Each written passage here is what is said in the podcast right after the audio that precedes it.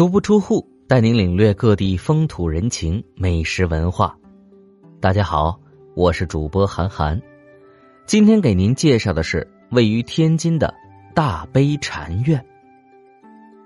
大悲禅院坐落在天津市河北区天纬路中段东北侧，因供奉大慈大悲观世音菩萨而得名，是天津现存规模最大。历史最为悠久的佛门十方丛林寺院，寺始建于明末清初，又兴于康熙八年，盛世占地五十六亩，后因沧桑变革，几多兴废，唯余现存西院，规模较小。一九四二年，天津佛教界邀请近代高僧天台宗四十四世祖谭虚大师来津主持扩建全寺。历时五年，于寺东侧陆续建成天王殿、大雄宝殿、大悲殿、东西配殿等建筑群，连同园林八千余平方米。寺字重建，庙宇重峻，青砖绿瓦，宏伟壮观。解放后，政府又由市佛殿廊房，增修四周山墙。建造疗房，以作僧人生活之用。又请著名甲骨文专家、天津文史馆首任馆长王湘先生题写撰文，“古刹大悲禅院”，篆刻在山门之上。十年浩劫中，寺内被洗劫一空，破坏严重。文革过后，落实党的宗教政策，一九八零年开始修复并重塑全堂佛像。一九八三年，经国务院批准为全国重点开放寺院。一九八六年正式对外开放。大雄宝殿正中供奉释迦佛祖金身像，为明代铜铸，连同金佛莲花底座，通高五米，重约六吨。铜像线条清晰和谐，铸工精细，堪称佛门奇宝，被列为国家二级文物。念佛堂所供奉的毗卢遮那佛造像，铜色古老，塑形精美，据考为唐代铜铸，也系佛门瑰宝，国内珍贵文物。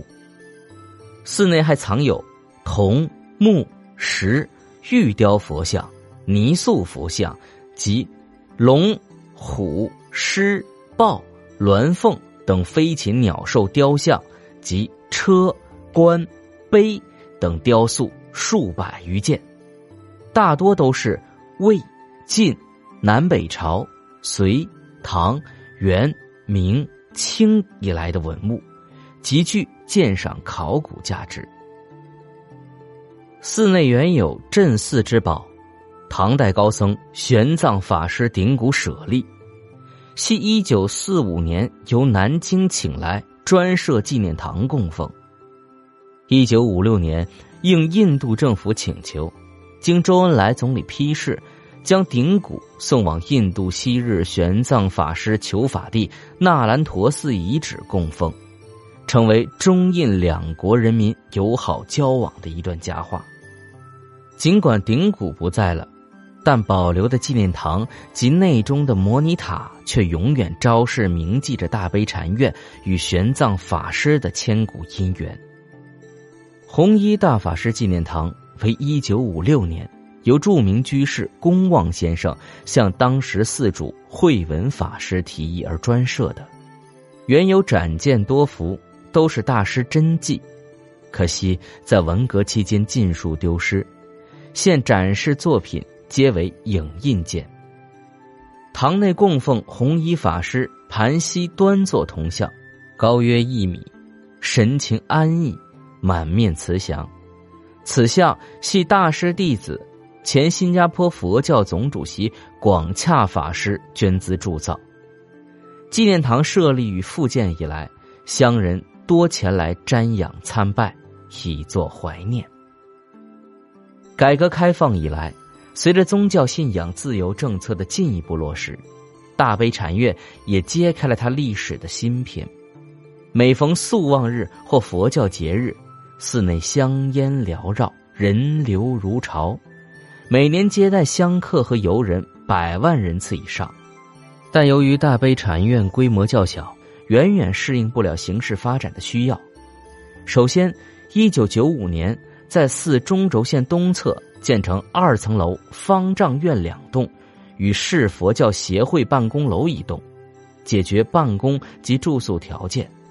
两千年底又竣工新大雄宝殿工程，殿内供奉缅甸玉佛三尊，每尊通高五米，重达三十吨，为北方玉佛之最。